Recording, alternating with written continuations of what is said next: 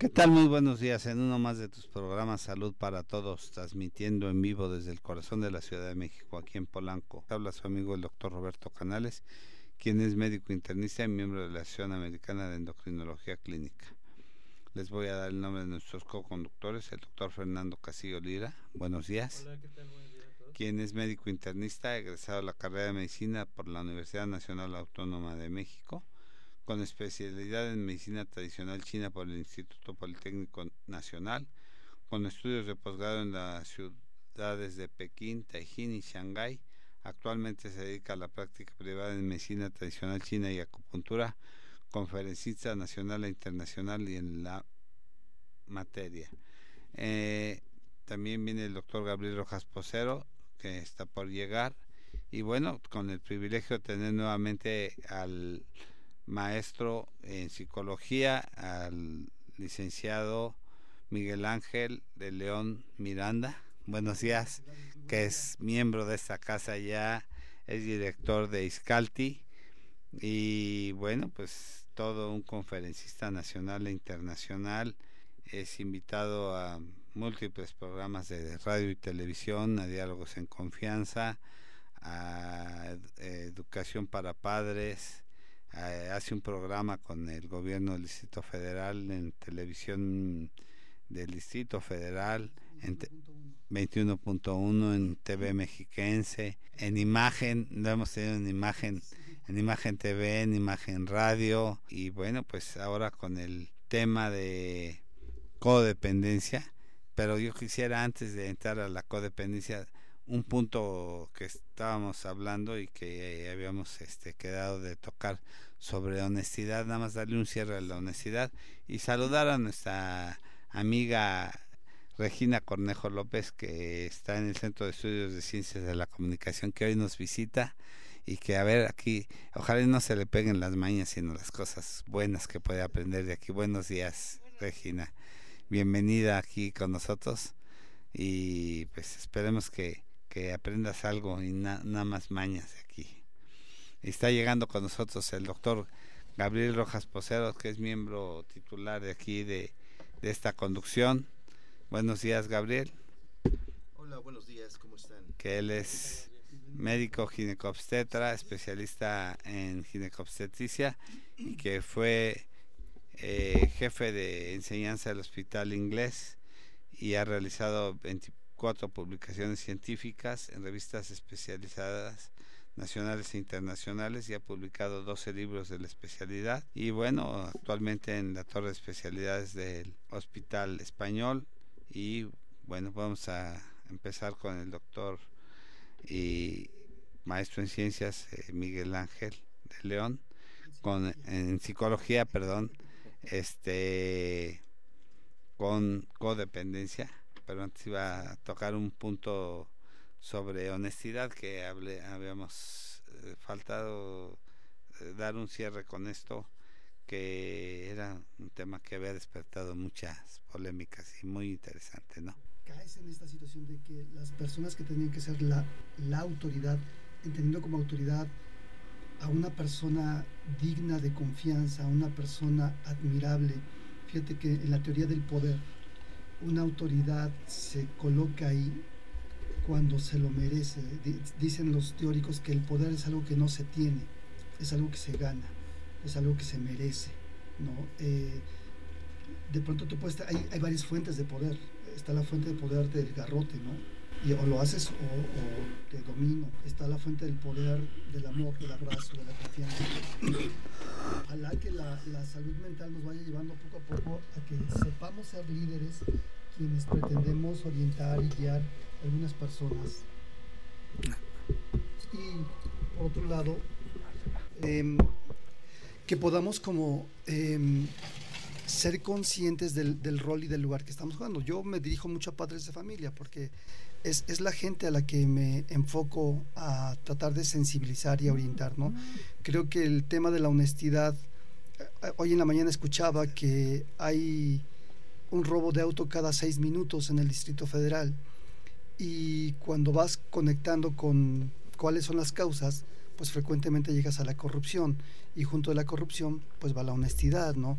Y de pronto hasta tú o yo podemos ser corruptos porque con tal de no irme a, formar ahí en la delegación para levantar una denuncia, pues mejor le doy una lana al policía y es algo muy muy enfermo, ¿no? Es algo que, que este es, es una locura verdaderamente. Yo creo que las organizaciones tienen que invertir mucho más en salud mental, Robert. Yo creo que uno de los pilares del equilibrio y del regreso al bienestar, a que uno pueda tener a sus hijos saliendo a jugar a la calle sin el temor que, que hoy tenemos todos. Yo no me atrevo, yo jugué en, la, en el parque este, muchas veces, yo no me atrevo a dejar a mi hijo que vaya al parque a jugar solo, porque pues bueno, evidentemente serás víctima del, del asalto, del atraco, del secuestro, bueno, tú mismo este, nos compartías, ¿no? Este, este asalto que vives y, y que es tremendo, ¿no? O sea, este, es, lo cotidiano. Y hemos llegado a un punto de habituación que es muy grave, porque ya se nos hace como normal y ya estamos más bien como a la defensiva. Entonces, pues sí, me parece que el, el, tema de ser honesto, de tener estos valores y que los vayamos inculcando desde el colegio. Te comentaba en alguna ocasión que en Inglaterra, en las escuelas, cuando un niño llega, eh, tiene un sistema de, de categorización de cómo vienes, ¿no? Y entonces el 1 es contento, el 2 vengo más o menos, el 3 vengo triste, el 4 es enojado, el 5... Como las escalas análogas que usamos para el dolor, ¿no? Exactamente. las caritas felices, las caritas tristes. Y cada uno de los niños van diciendo cómo viene el día de hoy, como en ese sentido de, de importarme qué está sucediendo con las personas. A veces llegamos todo lado, ¿cómo estás? me decía ayer una paciente, te doy la versión corta o la versión verdadera, ¿no? Este, si es la versión corta, pues bien, gracias, ¿no? Y si es la verdadera, pues estoy... Y, y no nos damos ese tiempo para hablar de cómo estamos, ¿no? Este, que hoy el tema de codependencia nos va a dar como para entender un poco esta parte de cómo a veces no somos conscientes de, de, las necesidades emocionales que tenemos y ya desde ahí, en este sentido de la honestidad, pues a veces ponemos una máscara, una fachada para quedar bien y para no hacer ruido, pero no hacemos lazos fuertes, profundos, porque implica tiempo y dedicación. Miguel, una pregunta. ¿La, honestidad va de la mano con la, digamos, la, el, el sentimiento que refleja uno cada quien hacia su propia persona? el quererme, el amor propio, van de la mano.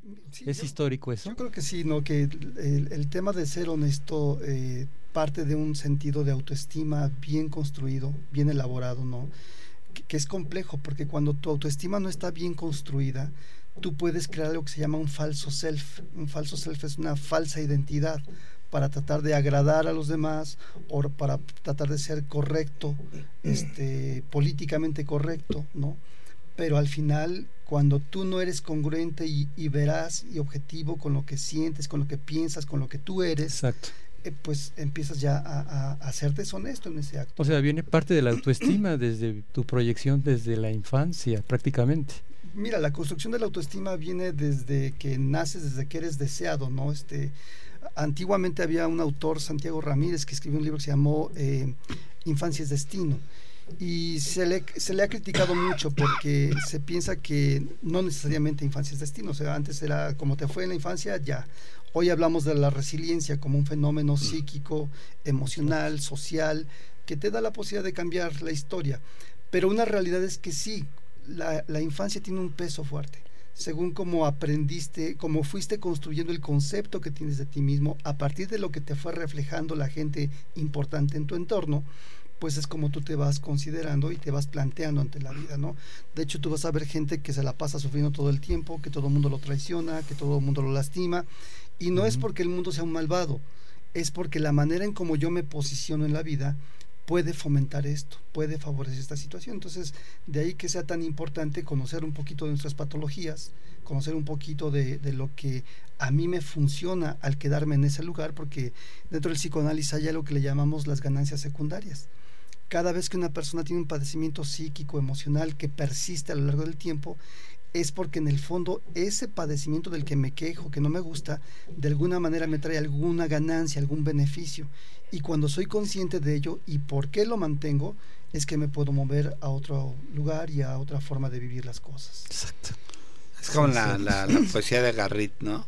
No la conozco. El actor de Inglaterra que, que te, lo que decía es una máscara. Ante la gente se, se manifiesta de una forma y por dentro es otra persona. Sí, sí.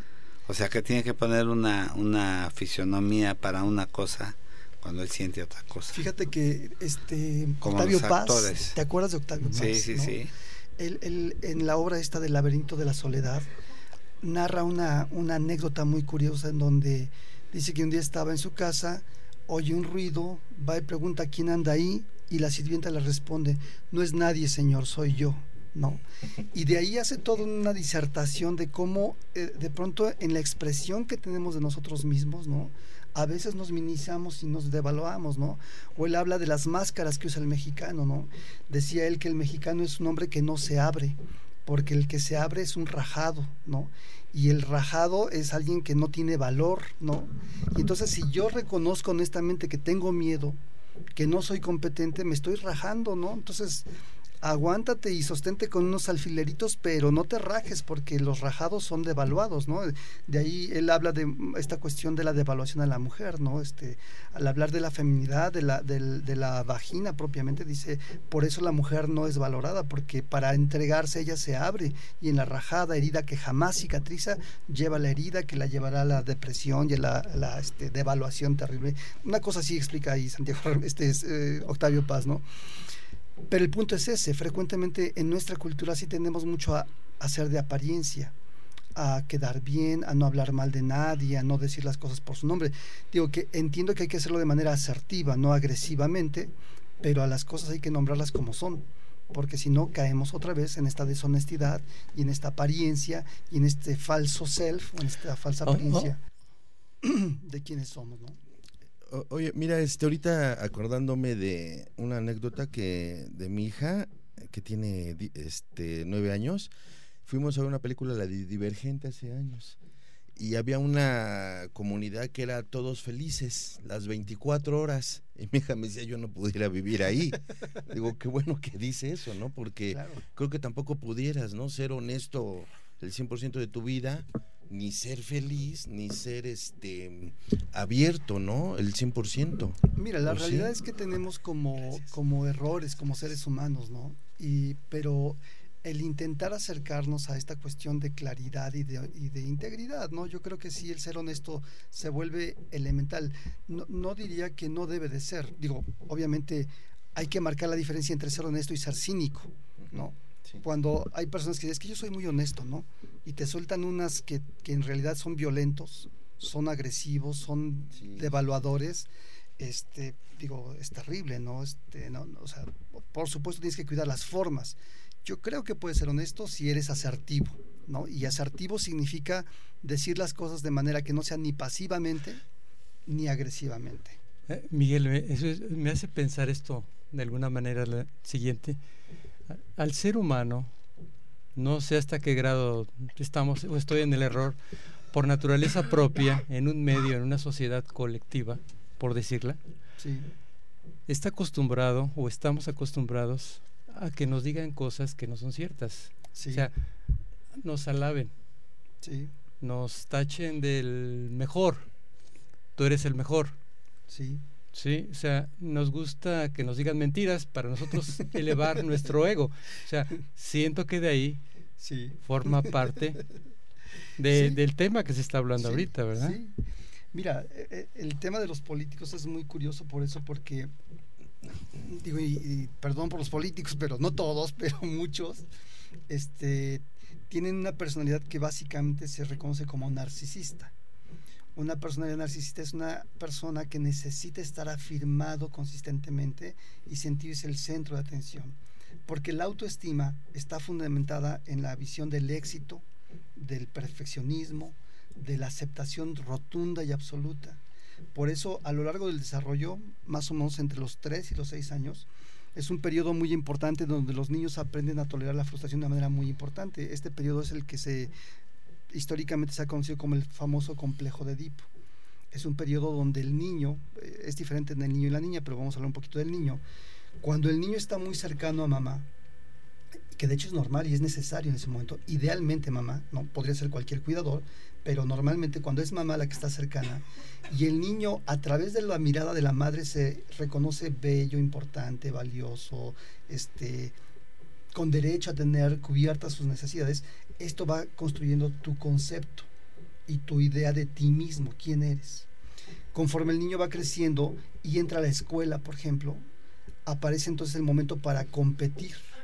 Ahí en ese periodo que ya entras al colegio y que ya no eres el centro de la vida de mamá y tienes una maestra y un grupo de niños con los que tienes que competir y compartir, son los dos logros importantes después de los seis años es un momento donde tienes que aprender que hay un tercero en la vida, ¿no? No eres tú y tu mamá nada más, ¿no? A lo mejor para tu mamá eres el más bello, el más guapo, el más, que canta precioso, pero ahí la realidad empieza a instaurarse. Al padre, idealmente, le correspondería esta función de, estar como un tercero, que va a ayudar a que el niño tenga frustraciones, ¿sí? Cuando el papá quiere entrar ahí en esta relación de, de mamá e hijo tan cercana y aparece un papá o un hermano o alguien a estorbar esa relación idílica que hay entre ellos, la función de esto es que él entienda que no es el centro del universo. Y entonces este narcisismo que tempranamente está bien, es necesario, es conveniente, se empieza a limitar y se le empieza a decir, ¿qué crees? Hay otras personas que existen en, el mundo, en tu mundo y que tienen deseos y que tienen necesidades y que piensan cosas diferentes a las que tú piensas, ¿no? A lo mejor un poco ahí lo que dice el doctor Poseros, donde no puede ser todo honesto y abierto, ¿no? Porque de pronto tenemos diferencias, ¿no? Hoy día, por ejemplo, que ya la, la vida de las personas homosexuales, transexuales, heterosexuales, este, está tiene una diversidad importante y que antes era, era catalogado como enfermedad la homosexualidad. Desde el 90 y algo salió ya de, la categoría del DSM-3, no sé cuál era en ese momento. Estamos este, en el 8. Ay, en el 8 yo me quedé en el 5. Pues fíjate que, que ahora vemos que ese criterio que en ese momento era como totalmente veraz y lo dábamos como un hecho, Hoy ya no es así, ¿no? Hoy ya se han cambiado los valores, las visiones, la comprensión de las cosas.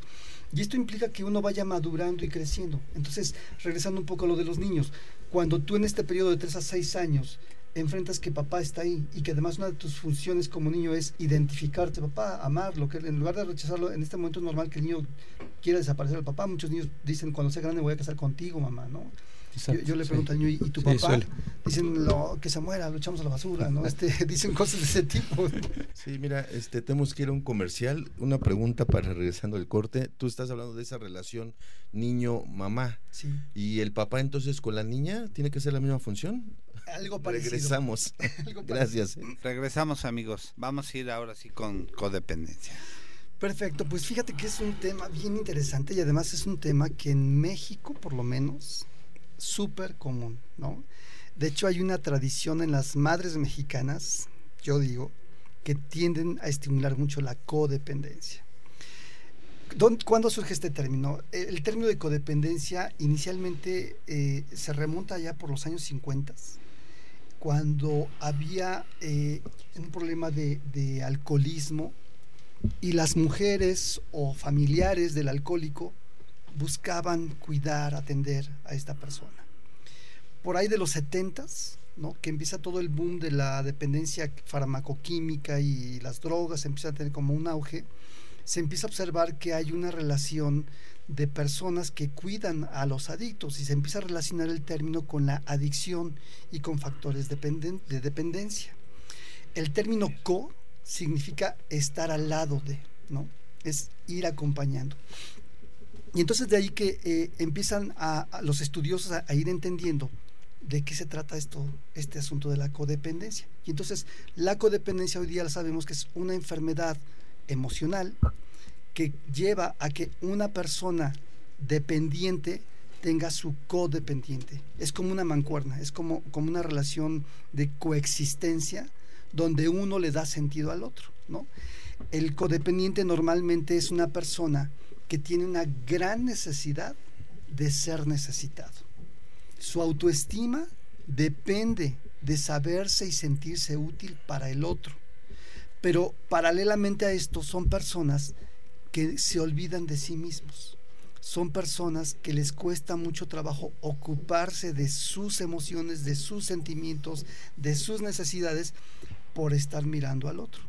Esto obviamente se, se va aprendiendo en la familia este, ahorita que hablábamos del complejo de Edipo, en este periodo de los 3 a los 6 años, que es cuando tienen los niños la primera frustración importante y grande en la vida, eh, descubrimos que cuando esto se supera bien y el, padre logra entrar en la dinámica madre-hijo y romper con esta relación tan estrecha, esto le da una fortaleza al hijo que le permite saberse quién es y por qué es valioso, ¿no? Y que no necesite todo el tiempo de esta admiración absoluta y total.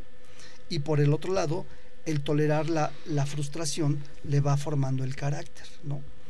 Eh, para contestar la, la, pregunta del doctor, ¿qué es lo que sucede con las niñas? Con las niñas también hay esta relación muy cercana con la mamá inicialmente, pero hay un momento del desarrollo donde las niñas empiezan a voltear a papá y a verlo como una figura interesante, atractiva. Y algunas niñas entran incluso en una rivalidad con la mamá por la atención del papá. Y entonces Freud decía que lo que pasa es que las niñas se da cuenta que el varón tiene como cierto poder o cierta atracción que para ella es muy importante y entonces es cuando las niñas son como muy lindas y muy simpáticas y muy seductoras con el papá, ¿no? Idealmente la mamá es capaz de tolerar esto y hacer una buena relación y entonces que la niña no se quede atrapada ahí en la lucha y competencia con la madre, ¿no? Sino que también logra una buena relación con, con la mamá y entonces deja de sentir interés por papá. Algunas mujeres que no superan esto, u hombres que no superan esto con la mamá, son hombres o mujeres que se quedan como muy aniñados, ¿no? La famosa mamitis o papitis, ¿no? Ya en el matrimonio ves, ves personas que cuando se casan o se viven con alguien, llegan al matrimonio y es que mi mamá hacía los frijoles mejor que estos, ¿no? O mi mamá me planchaba las camisas de tal forma y, y entonces empieza un rollo ahí porque no superaste adecuadamente este periodo de la infancia y si en el fondo traes como esta expectativa de que tu pareja sea como tu papá o como tu mamá. Pero bueno, eso nos habla de, una cuestión de, inmadurez emocional, ¿no? Entonces, eh, cuando hablamos de la codependencia, fuimos encontrando que estos codependientes necesitaban andar cuidando de alguien y el dependiente necesitaban de un hijo, de una pareja, de un amante, de un alguien que se hiciera cargo de ellos. Y es una dinámica bien loca porque es curioso que en la medida que el codependiente, que es el que anda rescatando, el que anda salvando al otro, ayuda y ayuda y ayuda, cada vez se vuelve más competente y más capaz, ¿sí? Cada vez se siente que es más necesario para el otro. Y el dependiente cada vez se vuelve más débil. Si lo analizamos a fondo es un acto de egoísmo tremendo del codependiente porque en realidad lo que está generando es que esta persona cada día se vuelva como su esclavo. ¿no? Porque en lugar de que lo deje enfrentarse a dificultades, a, situaciones de vida que le tendrían que ir dando habilidades y competencias, se las evito y voy y se lo resuelvo. Me ha tocado tener pacientes, adolescentes, que la mamá, el papá, les ponen los calcetines mientras siguen dormidos un poquito, ¿no? O ante un problema grave de que tuvieron un accidente, de que chocaron, pues van y no lo dejan que esté en el torito ni cinco minutos, ¿no? Porque pobrecito se va a trabar mi hijo. Esta dinámica de rescatar es muy enfermiza y lo único que va haciendo es separar al hijo o al marido o al adicto o al dependiente del contacto con la realidad. La realidad es sabia y la realidad de pronto te va poniendo en tu lugar. Y cuando no somos capaces de tolerar esa angustia, ese miedo de que mi hijo la pase mal, ¿no? que además en el fondo lo que revela es el concepto que tú tienes de este hijo o de este marido o lo que sea. y hacer de un monstruito un monstruo. Y hacer de un monstruito un monstruo, porque además por el otro lado vas enseñándole a ser muy egoísta, vas enseñándole a no tener consideración con los demás, porque además al fin y al cabo no soy responsable y entonces siempre llega un hado madrino o una hada madrina que viene y mágicamente me va a resolver mis problemas. Egoísta y narcisista. Egoísta y narcisista. Es el término ocupado anteriormente. Así, ah, es, así es, efectivamente. Em, de pronto, un problema de los, de los codependientes es que no saben hablar de sus sentimientos. ¿no? saben de pronto decir estoy enojado. El tema de la comunicación con un codependiente es muy grave porque aparentan, ¿no? y tú le preguntas cómo te sientes, tienes necesidades de algo, no, no, no, yo estoy bien. Las madres mexicanas son muy dadas a eso, ¿no? este tema de que si tienen placeres para ellas, que si tienen tiempo para dedicarse a ellas, les da mucha culpa. ¿No? Y entonces son madres que frecuentemente dan la vida por los hijos y, y, cuando no dan la vida por los hijos son mal vistas, ¿no? son muy criticadas. Si de pronto la madre soltera por ahí tiene un galán, un noviecillo, ¿no? Este, y la familia se entera de que anda de loca esta, ¿no? Y es terrible, ¿no? Porque de pronto, ¿y qué pasa con las necesidades afectivas y sexuales de esta mujer, ¿no? O de este hombre, porque ahora también ya empezamos a ver este, a estos padres que también se hacen cargo de los hijos, pero en esta visión abnegada que tenemos del ser padre hay que sacrificar y dar todo por los hijos, es terrible, porque te olvidas de ti como persona. Y eso es enfermizo, porque eso hace a los hijos egoístas, desconsiderados, ¿no? Este, demandantes. Hay un término en psicoanálisis que se llama voraces, ¿no? Que quieren más y más y más y más. Miguel, entonces el, que genera la codependencia, está el dependiente, el que genera la codependencia, digamos, es el controlador, es el dominante, es una persona que tiende a ejercer un trastorno de su propia personalidad. Así es. O sea, podremos decir el día de mañana que es, no sé, tú, tú, eh, si estoy en el error, el clásico macho, yo proveo, yo doy, Puede ser. Lo que pasa el es que machismo. si te das cuenta del machismo hay un egocentrismo terrible, ¿no? Y una necesidad de devaluar a la mujer para yo ser el que tiene y el que domina y el que impone. Y sí, por supuesto, entre muchos machos se da un fenómeno de que, que, va de la mano de la codependencia, ¿no? El que protege, el, que provee. En algunos, mira, es que depende, porque el machismo de pronto tiene como esta parte medio sádica y devaluatoria hacia la, la mujer. Y hay algunos machos que tienen todo el poder y no necesitan que nadie les ayude, o al revés, hay machos que son muy dependientes, muy inseguros, que basan su fuerza en la violencia, pero que necesitan que la mujer o la mamá les resuelva absolutamente todo, ¿no? Entonces, sí puede haber una mezcla de estas situaciones en el machismo, ¿no? Es, digamos como cuestiones que van colaterales, ¿no? Este, los, las comorbilidades pueden ir de la mano del machismo con la codependencia. Ok, ¿no? Los que, no, no, y ahora los que se dicen los macho alfa y todo esto, ¿no? Ah, pues, Las otro, variantes de los otro tema también, ¿verdad? Mira, algo interesante de, de, la persona codependiente es que frecuentemente han sido personas que de alguna manera sufrieron de abuso o de abandono, ¿no? Son personas que pueden haber tenido abuso sexual, tal cual, o que de alguna manera tuvieron un abandono de sus familias. Y entonces tratan de compensar este hueco esta carencia de lo que ellos necesitaron afectivamente hablando y entonces ahora lo hacen en otra persona. Pero son incapaces de poder reconocer cuál es la necesidad concreta que tienen, que, que además cuál es necesidad es conocerse, entenderse, saber nombrar sus necesidades, saber hacer sus prioridades. Cuando ellos tienden a centrarse en la otra persona, pues se desconectan completamente de, sí mismos y no hay manera de que puedan crecer. Pero hay tendencias extremistas, ¿no? Tienen a ser extremistas. Sí, sí, la verdad que el codependiente puede tener como, como algunas, en algunos casos, tendencias como extremistas y caer como totalmente en ser el que está rescatando a todo el mundo. Porque además sí es cierto, la codependencia te lleva a ser en algunos momentos dependiente y en algunas maneras a veces eres el codependiente, ¿no? Y se está bailando ahí todo el tiempo entre todos los dos lugares. Dependiendo con la persona que te relaciones, es cómo te vas a comportar. Con alguien más dominante, más fuerte, vas a tender a ser el, víctima, ¿no? Y el que necesita que le rescaten y le resuelvan. Cuando tú te sientes el fuerte o ves a alguien que se quiere colgar de ti, entonces de inmediato se activa esta hiperresponsabilidad, ¿no? Y entonces empieza a actuar de una manera pues muy insana para ti y para, para el otro. Obviamente familias inestables, personalidades inestables, con situaciones no de familias que, que, les lleven a unas estabilidades emocionales. Algo que va de la mano de la, de la codependencia son lo que se llaman las familias disfuncionales, ¿no? Las familias disfuncionales tienen características muy claras, como por ejemplo, no saben enfrentar los conflictos, ¿no? Hay una expresión por ahí que dice, hay un cocodrilo en la sala y nadie habla de él, ¿no? Y entonces imagínate, hay un problemota y no podemos encararlo.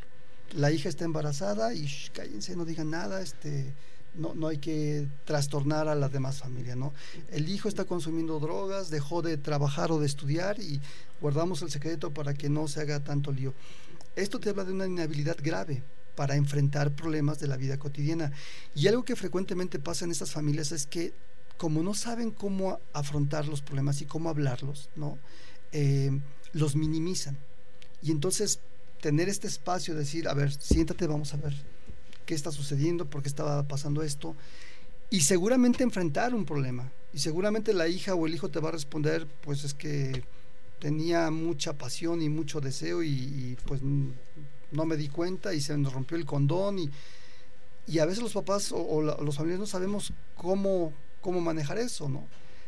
Pero me parece fundamental que sí te des el tiempo. Mira, en la, consulta frecuentemente me topo con familias que cuando vienen a hablar de, no sé, el hijo adicto, ¿no? Eh, les da vergüenza decir, mi hijo es adicto, ¿no? Y hasta me lo maquillan, ¿no? Este, pues ha tenido algunos problemitas. Cuando el tema es, está consumiendo X tipo de droga, ¿no? Pero además hay una visión también como de la manzana podrida hay que desecharla. Y cuando tienes esta actitud en las relaciones familiares, lo que vas a hacer es que el problema se agrave. O sea, digo, para empezar no sacas la manzana podrida, ¿no? Este, ahí, ahí la tienes en la casa y además va a empezar a oler mal. Y eso va a generar un problema posteriormente. Por lo tanto, se vuelve como muy importante poder estar en el tema, desmenuzarlo y abordarlo, ¿no? Pero mucha familia, muchas personas no saben cómo hacerlo. Eh, Miguel, entonces eh, podríamos entender ahorita que se estaba hablando también anteriormente del estrés, estrés postraumático, que el estrés postraumático tiene varios, varios orígenes, como una familia donde provee una familia disfuncional, un ser querido que es golpeado, la, la, niña que es golpeada, el chico que es golpeado, ya en la edad mayor, tiene su pareja, tiene una relación de eh, donde es maltratada, es golpeada, insiste mucho en estar en esa relación, se separa de esa relación y vuelve a esa relación. ¿Es un tipo de codependencia? Puede ser, puede haber, sí, mira, e, el estrés postraumático tiene como otra, otro enfoque, ¿no? Porque ahí es un evento en que tu vida estuvo en peligro y a partir de eso pues se vienen una serie de síntomas. Pero si además del estrés postraumático tú tienes una situación donde hay codependencia, por supuesto que se va a agravar y se va a repetir esta situación. Una segunda característica de este tema de las familias disfuncionales es la sobreprotección, ¿no? Cuando de pronto yo tiendo a cuidar en exceso al hijo que tengo, ¿no? Otro síntoma que podemos ver es la cuestión de los límites, ¿no? Cuando los padres no saben poner límites y entonces pronto ante una situación crítica de que debo de tomar una decisión y que debo imponer un límite y el hijo viene con su carita de tristeza y papá, por favor, este, todos mis amigos están yendo, están saliendo y están haciendo y no tengo la firmeza para enfrentarlo a la, a la decisión, a la consecuencia que él tiene, pues ya me metí en un lío ahí con, con, con, el hijo y va a mover todo el sistema, porque al rato el otro hijo, el menor, con el que sí puede ser exigente, porque a lo mejor él es más apegado, porque a lo mejor es más cumplido, porque a lo mejor has hecho una labor con más experiencia, de pronto viene y te reclama, oye, ¿por qué a él sí lo dejas y a mí no me dejas? Y puede empezar a ver esta sensación de que hay un favoritismo, ¿no? Y ya te metiste en un lío triplemente complicado. Porque, para decir no, ¿verdad? Para, para decir no, o sea, el, el tema de verdad de, de, poder decir no es elemental. Yo con algunos padres les, les, explico que incluso cuando tú vas enseñando a tu hijo a tolerar la frustración gradualmente, lo estás preparando para cosas como el éxito en la vida, pero incluso para el éxito, por ejemplo, en las relaciones íntimas, con algunos muchachos este, adolescentes que llegan con temas de eyaculación precoz, por ejemplo, pues en el fondo vamos observando que hay una intolerancia a posponer el placer, ¿no? Este, a poder eh, posponer la gratificación porque no fueron formados desde muy pequeñitos a tener esta capacidad de, de límite y de saber esperar, ¿no?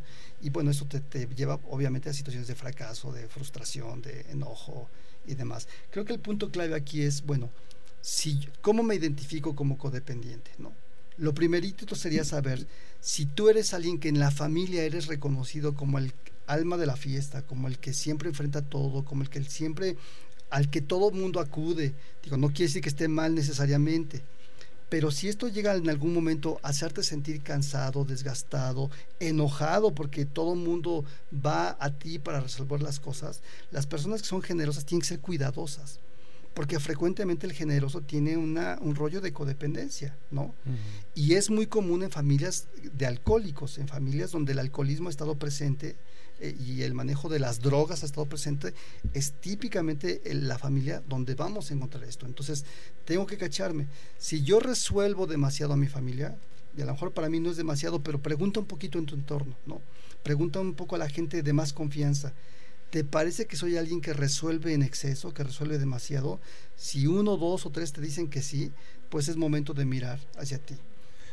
En un momento la codependencia se puede eh, manipular, ¿En qué ah, sentido? chantajear. Claro, ¿Hay la, en el chantaje? la- la codependencia es una, una de las herramientas de la codependencia es el chantaje, ¿no? Este, la, la típica, recuerdo un caso de una persona que tenía el muchacho vivía con la abuelita, ¿no? Y la abuelita le, lo trataba como un rey. Le preparaba alimentos, le tenía una dieta excesiva, así perfecta. Esta persona era deportista y entonces la abuelita le tenía todo así súper perfecto. Y él llega a la consulta preguntando, ¿por qué soy tan grosero con mi abuelita? Si ella es tan adorable y maravillosa y linda conmigo, ¿no? Y semana a semana le decía, es que soy un pelado majadero. Mi abue- abuelita me cuida, me trata bien, y yo le contesto con muchas groserías. Un día eh, llega muy contento, después de que estuvimos revisando cómo era la abuelita, cómo era él, me dice, ¿qué crees? Ya entendí qué fue lo que pasó.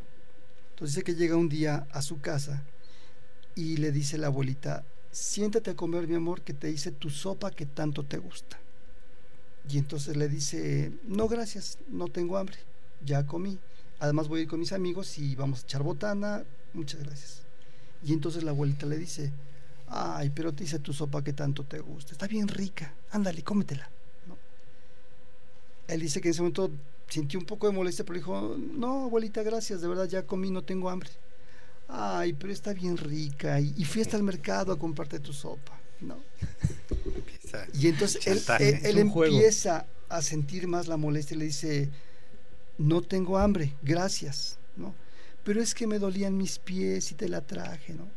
Sí, y entonces en ese momento él revienta, le dice, con un carajo, que no tengo hambre. Y entonces dice él, y ahí entendí que mi abuelita era una egoísta, porque ella para sentirse bien quería que me tragara su sopa cuando ella quería y como ella quería. No me estaba escuchando a mí. Le dije tres o cuatro veces de manera apropiada, no quiero abuelita, gracias. Y la abuelita siguió insistiendo y entró en este tema del chantaje, de la manipulación, ¿no? ¿Por qué? Seguramente para la abuelita, en su visión de abuelita, que comiera la sopa que ella preparó y que lo hacía a lo mejor con una buena intención, pero en esta necesidad de ser necesitada, en esta necesidad de sentirse valiosa, que su sopa era apreciada, este, y que el significado de sí está rica es cómetela y dime que está sabrosa, y entonces la abuelita en este acto de manipulación, de forzarlo a hacer algo que él no quería, y ella lo hace desde el lugar de, es que si no lo hace, quiere decir que mi sopa no es buena, o yo no soy una buena abuela, o no lo estoy cuidando como debo de cuidarlo. Vete a saber cuántas cosas imagino la abuelita y lo empieza a manipular. Con ahorita me, hace pensar que, que también ese chantaje se ha generado por el mismo dependiente. O sea, es que tú me tienes que hacer de comer. Por supuesto. Por ti estoy así. Por tú fuiste, tú tuviste la culpa. Se dirigen en, Es un baile de los dos. O ok, sea, en realidad es un Sí. juego de, de las dos personas en donde, te digo, coexisten, el dependiente y el codependiente coexisten. Y en este ejemplo es muy claro, ¿no? Él fastidiado, ¿no? La manda a volar, pero seguía viviendo con la abuelita. Era un cuate ya de unos 24, 25 años que perfectamente podría ya vivir solo, pero no. La abuelita le hacía muchas Pero cosas. sí se servía de la abuelita. Exactamente, pero sí se servía de la abuelita. Y entonces es una situación de dos lados, de depender uno del otro, de gratificar sus egos uno y otro de manera muy inconsciente. Cuando él cae en cuenta de esta situación, bueno, ya se dio cuenta que la abuelita es una manipuladora y egoísta, ¿no? Pero la siguiente tarea es no darse cuenta del otro. Pero yo, también participo para que eso esté funcionando de esa manera. Por supuesto, ¿no? Sí, exacto. Y así es todo. Y así es todo. Y entonces, cuando tú logras caer en cuenta de ese tipo de situaciones, es cuando puedes empezar a romper estos patrones de codependencia y de dependencia, que al final le hace mucho daño a todo el mundo, ¿no? Porque la codependencia frecuentemente se confunde con amor, ¿no? Y eso no es amor si tú estás en una relación, cualquiera que ésta sea, y estás sufriendo. O sea, el sadomasoquista. El sadomasoquista. Ok. Si estableces una relación donde uno sufre, el otro. Vamos a decir que le gusta sufrir, pero en realidad no es así. O sea, también ese es un término que tiene con mucha complicación, porque el que es masoquista no es que le guste sufrir. Lo que pasa, lo que les decía al principio, hay ganancias secundarias. Hace muchos años tuve en el consultorio una señora. Eh, que a mí me parecía inteligente, además físicamente muy agradable la señora, y seguido llegaba con golpes en la cara, en los brazos, la boca reventada, el ojo morado, ¿no? Y le preguntaba, oye, ¿y por qué sigue usted en esa relación? ¿Por qué no deja a su marido, no? Este, y ella estaba terriblemente temerosa de, de, dejar al esposo porque qué iba a hacer, ¿no? No tenía estudios y entonces pues tenía hijos y, un día le, insté, le dije, bueno, ¿por qué no busca un trabajo y, váyase haciendo independiente económicamente? Ella intentó ir a buscar trabajo, pero lo primero que descubrió fue que cuando fue a su primera entrevista iba terriblemente empanicada. Tenía una autoestima tan baja, estaba tan devaluada, que ir a pedir trabajo le daba más terror que los guamazos del marido. ¿sí? Entonces no es que le gustara que le pegaran, le daba mucho miedo enfrentarse a una realidad para la que no se sentía preparada, por lo tanto se quedaba en los golpes y golpes del marido. Digo, el masoquismo ya, ya en sí, cuando estamos hablando de grados severos de masoquismo, donde ya hay un placer sexual incluso en el masoquismo, ya estamos hablando de otra cosa. Pero en lo cotidiano, en, el común de la gente pasa mucho esto, ¿no? Es tu zona de confort porque, perdiste totalmente tu autoestima. Exactamente. Y tu identidad. Así es. Oye, es Miguel Ángel, fíjate que preguntan personas del público si se puede ser codependiente a un alimento o a fuerzas a una persona. No, la codependencia sí es con personas. Puede ser dependiente ah, a un alimento, ¿no? Sí. Si partimos de entender que la codependencia es la necesidad de ser necesitado, ¿sí? Porque tu autoestima está en juego, ¿sí? Porque en la medida que te sientes útil que resuelves, que eres valioso para alguien y ese alguien viene y te dice, ay, gracias y qué lindo eres, qué maravilloso eres, entonces eso te va, te va nutriendo, entre comillas, ¿no? Pero es el codependiente se cuenta que es como un bote de agua repleto que tiene un hoyito. Y entonces, aunque le echan y le echan, se le está saliendo el agua por otro lado. O sea, la autoestima, se como no es algo que, que está construido ya consolidado en tu personalidad, es algo que no te crees, todo el tiempo estás en la duda de qué tan valioso eres. Entonces, no, no, no, no basta cuánto te den, te estás vaciando todo el tiempo, ¿no? Es, una falla severa en, el ego, en la autoestima, en la construcción del concepto de sí mismo. Sí.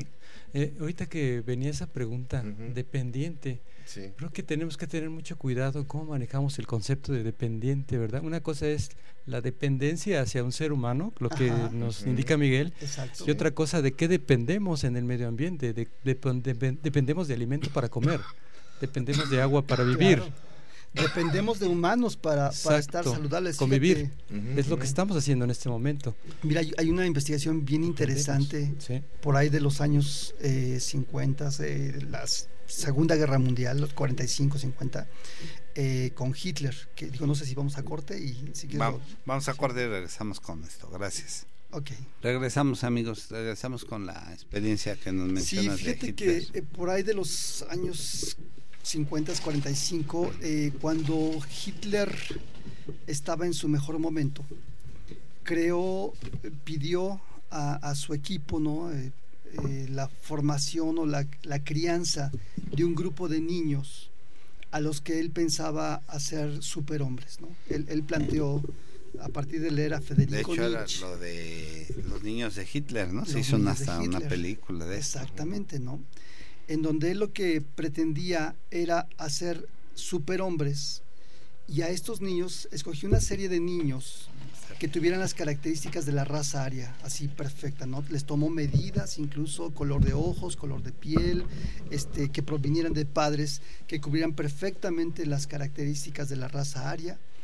Y a estos niños los metió a unas instituciones que le llamó los hogares, los hogares Lebensborn, que fue un, sitio donde les proveía de todo lo necesario para mantener a los niños en buenas condiciones de salud, de alimentación, este, de estímulos en todo sentido. La única petición que hacían en, este, en esta institución era que estos niños no recibieran cuestiones de afecto para no hacerlos débiles. Su idea era ser soldados preparados, niños preparados para la guerra, así tácticamente planeados y, con todos los requerimientos necesarios. Entonces, pues empiezan a darles todos los nutrientes y cuando separan a muchos de estos niños de sus padres, ¿no? de sus madres, para que fueran atendidos por gente de las SS, empiezan a descubrir que los niños se empiezan a, a deprimir y empiezan a entrar en marasmo, ¿no? y empiezan a perder motricidad fina, motricidad gruesa, empiezan a deprimirse los niños. Desnutrición, marasmo. Así es. Perdón, sí, el, marasmo sí es una situación de, desnutrición en donde se muestran frágiles, débiles los niños y eh, inicialmente dan cuenta que pierden el contacto con cualquier ser humano que venía a buscarlos, ¿no? Al cabo de poco tiempo, este, empiezan a ver que estos niños empiezan a morir, ¿no? Afortunadamente la guerra concluyó este experimento, no, se saben de los resultados así a ciencia cierta, pero lo que se conoce es que después René Spitz, un investigador que, recibió a muchos niños que fueron huérfanos eh, porque los padres murieron en la guerra, padre y madre, él empieza también a darse cuenta de que efectivamente, cuando el ser humano no tiene una dependencia saludable, y una dependencia saludable te da para ser nutrido afectivamente hablando, digo, por supuesto el alimento, de hecho es un debate muy fuerte ahí entre Freud y algunos otros investigadores. Freud decía que la base del amor era el maternaje, ¿no? que la madre nutría al hijo y que eso daba origen al amor. Harry Harlow y otros investigadores descubren que, que esto no es así, que el apego, el contacto afectivo con el niño es algo que viene a darle un sentido de valía personal, ¿no? Y entonces nosotros hoy tenemos una teoría que se llama teoría de las relaciones objetales, que te habla de la importancia de que papá o mamá o algún cuidador esté cercano a un niño, porque a partir de eso sientas las bases de la autoestima puede ser que no te den el mejor alimento del mundo, pero si afecto con algo de alimento, la persona va a estar bastante bien. Es que actualmente, buenos días a todos. actualmente, pues los papás trabajan. ¿Qué hacen ahora para, para checar pues esto que nos comenta? Esto que, esto que hemos visto con la codependencia, que es el extremo cuidado, también tiene su contraparte, ¿no? que sí es verdad, hoy, hay muchos padres que se han preocupado mucho por tener cosas por encima de tener a sus hijos, ¿no? Nos preocupamos mucho por llevarlos a Disneylandia y por el seguimiento que mencionabas hace ocho días. Así es, ¿no? Este ha llevado también a que los hijos no reciban el tiempo y la atención necesaria. Yo hago una severa crítica a no sé quién algún día dijo que a los hijos hay que darles calidad más y, y más que cantidad de tiempo. Y de verdad que para mí esa es una aberración, porque estoy completamente seguro que las personas que son exitosas en este mundo le han dedicado calidad y cantidad de tiempo a lo que hacen. Y un hijo, por supuesto, que requiere de esta calidad y cantidad de tiempo. Entonces, me parece como, como fundamental que podamos concientizar en la medida que nos dedicamos a construir personas y en ese sentido de responsabilidad tan alto que es tener personas, ¿no? Hay mucha teoría escrita y mucha teoría que sostiene que eh, estos fenómenos de ser saludables mental y emocionalmente van de la mano de las buenas relaciones, de la valoración del ser humano, ¿no? Hoy tristemente de pronto confiamos más en las máquinas que en los humanos, ¿no? Este, las máquinas han venido a darnos como cosas muy buenas, pero no podemos quedarnos sustituir, sustituir, ¿no? Y esto implica tiempo, esto implica dedicación, esto implica trabajo con los muchachos, ¿no? las personas que estén viviendo una situación de codependencia, a lo mejor hoy se pudieron identificar en algunos de los rasgos que fuimos dando, ¿no? Uno de ellos, repito, ¿no? El codependiente es una persona que normalmente tiene ciertas habilidades, puede ser el personal, la personalidad como fuerte, dominante, el mandón, el exigente, el perfeccionista, ¿no? Y el dependiente va a ser la persona seguidora, la persona frágil, la persona débil. Hay un esquemita, si te imaginas un triángulo donde en un extremo tiendes a una persona que le vamos a llamar rescatador. Imagínate en la parte superior izquierda tienes al rescatador, en la parte de abajo tienes al víctima. Cuando un rescatador y un víctima se encuentran, que esta es la base de la codependencia, es muy placentero al principio, porque el rescatador cada vez que rescata se siente muy bien, ¿no? Mira qué bueno soy. Y el víctima cada vez que es rescatado se siente muy bien, porque se mira, sí, le importo a esta persona. Pero al pasar el tiempo de esta relación, esto cansa, sobre todo al rescatador el rescatador se empieza a enojar y entonces empieza a criticar al, dependiente, al víctima, ¿no? Oye, no es posible, ¿qué te pasa? Y en ese momento el rescatador puede pasar a una posición del lado derecho que se llama de persecutor. Y entonces empieza a criticar y empieza a regañar y empieza a agredir pero automáticamente también el persecutor se convierte en una víctima, porque yo que te doy, que te ayudo y tú no agradeces, no sé qué. Y es un círculo vicioso que lo puedes ver en muchísimas familias mexicanas, ¿no? En donde la tarea es romper con este juego de rescatar. De verdad, no hay mejor regalo para un hijo que le enseñes a resolver conflictos, ¿no? Que le enseñes a resolver problemas, que le enseñes a encarar la realidad, ¿no? A veces es muy difícil, digo, yo tengo un hijo pequeño hoy día, ¿no? Y entonces en las noches cuando ya es hora de dormir y que está jugando con el iPad o y, no, papi, por favor, ¿no? Y, y se me hace de chicharrón el corazón de verlo llorando pues mira, mejor ahorita que llore un rato, ¿no? O que se quiere venir a dormir a la cama con nosotros, ¿no? ¿Y qué hacen ustedes ahí? ¿Se lo devuelves a su cama? Sí, lo devuelvo a su cama, sí, y lo devuelvo 20 veces, ¿no? Porque además es que hablaba de la escala de valores. Así es, ¿no? O sea, de pronto sí es importantísimo que tú seas fuerte en ese sentido y que vayas visualizando que si tú ahorita le permites ese tipo de cosas, al rato ya se volvió una obligación que él se quede acá. Te vas a echar un tiro ahí con tu niño y, y los gritos y el llanto y, puede haber quien se fastidie y hasta le dé un manazo, ¿no? Que tampoco es la forma. O sea, si, si tú caes en el enojo y le pegas, ya empezaste a dañar la relación. Hay una frase que dice, las reglas sin relación llevan a una rebelión. Y esto es 100% real. Yo a los padres siempre les digo, por favor, construye una buena relación. ¿Qué hago, doctor? ¿Qué me recomienda? Construye una buena relación. Antes de poner reglas y normas, construye una buena relación. Y esto no quiere decir sobreproteger esto no quiere decir no enfrentar a tu hijo a la realidad. No le puedes dar todo. Tiene que saber que la realidad siempre nos alcanza, ¿no? Y cada edad es diferente. Al niño de 5 años le vas a permitir cosas que no le permites al de 10 y al de 15 le vas a autorizar cosas que no le permites al de 5 es un trabajo muy complejo, o sea, sí meternos al tema de, ser padres y de tener una buena escala de valores, ¿no? Es, es una tarea que yo le pondría a cada padre, o sea, tenemos que sentarnos a reflexionar y hablar cuáles son los valores de esta familia. Y a lo mejor en mi familia a los 15 voy a dejarlo fumar porque yo soy un superfumador y se lo voy a permitir. Pero a lo mejor en mi familia, que soy su primo, soy su hermano, aquí no se fuma, ¿no? Este, son criterios de cada familia. Sí les diría a los padres de hoy, adolescentes no deberían de fumar, no deberían de tomar, ¿no? Ustedes sabrán más de eso de la formación del cerebro en este periodo que hace mucho daño. Pero eso es otra vez límites y poder romper con dependencias y codependencias en las dinámicas familiares. Bien, antes de irnos, este, la doctora Maru manda invitar a todos ustedes a su jornada de salud que va a tener este sábado 28 ahí en el, su consultorio en Polanco. ¿Sí? Entonces, por favor, llegar a las 7 de la mañana en la que habrá toma de colesterol, glucosa, triglicéridos, VIH, antígeno prostático, vacuna contra la influenza gratuita, ultrasonido de hígado y todo esto, ¿no? Entonces, este, por favor, llegar temprano ahí en Newton 186, despacho 404. Bueno, pues hay tantas cosas pendientes. Yo creo que Miguel Ángel, cuando programemos las sesiones con él, hay que programar cuatro sesiones.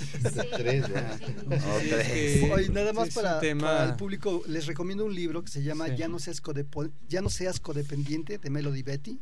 En nuestra página de internet tenemos muchos artículos de diferentes cosas, www.iscalti.com si tienen alguna consulta o algo, tenemos siete centros en la ciudad. Estamos en Clavería, Lomas Verdes, Lomas de Chapultepec, Coajimalpa, Ciudad Neza, Condesa Melody. y De Melody Betty. Ya no seas codependiente de Melody Betty. Y el tratamiento para esto sería, lecturas de autoayuda pueden servir, la psicoterapia puede servir, los grupos de autoayuda son excelentes, es, de hecho una combinación de todo esto y a veces la terapia familiar es el recurso también que puede ayudarnos a salir de esta situación. Me, me hago una pregunta, ¿existen países, repercuta tanto en una nación? el comportamiento de una nación, lo que se vive en una nación, es el reflejo lo que es una nación de pues este tipo de situación. Ya, ya, ya Samuel Ramos, Santiago Ramírez, Octavio, Octavio Paz hablaban del tema de la conquista que tuvo un fuerte impacto. Desde ahí fuimos dependientes y fuimos devaluados y nos hemos comportado a lo largo de la vida como conquistados, ¿no?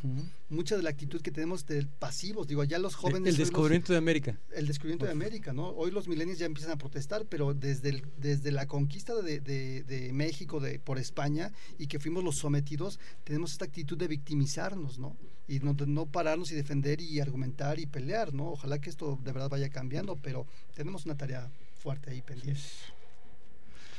Pues no me queda más que agradecer a Miguel Ángel de León que nos vuelve a acompañar y decirle que esté en su casa, a Regina que nos acompaña, que no que no nos dejó hablar más bien, que es estudiante de Ciencias de la Comunicación, estás invitada a venir cuando quieras a todos nuestros compañeros del staff, a Gaby, que espero que haya salido bien de su, De su cesárea que tuvo hoy el día de hoy, y a Sai, que siempre nos hace favor de producirnos, y a toda la gente que nos escucha, que tengan un excelente fin de semana y un mejor día. Y nos vemos dentro de ocho días. Gracias. Gracias. ¿Quieres ser parte de Salud para Todos Radio? Contáctanos. Tenemos los mejores paquetes para ti. ¿Algún evento, congreso, seminario, producto o servicio que quieras difundir?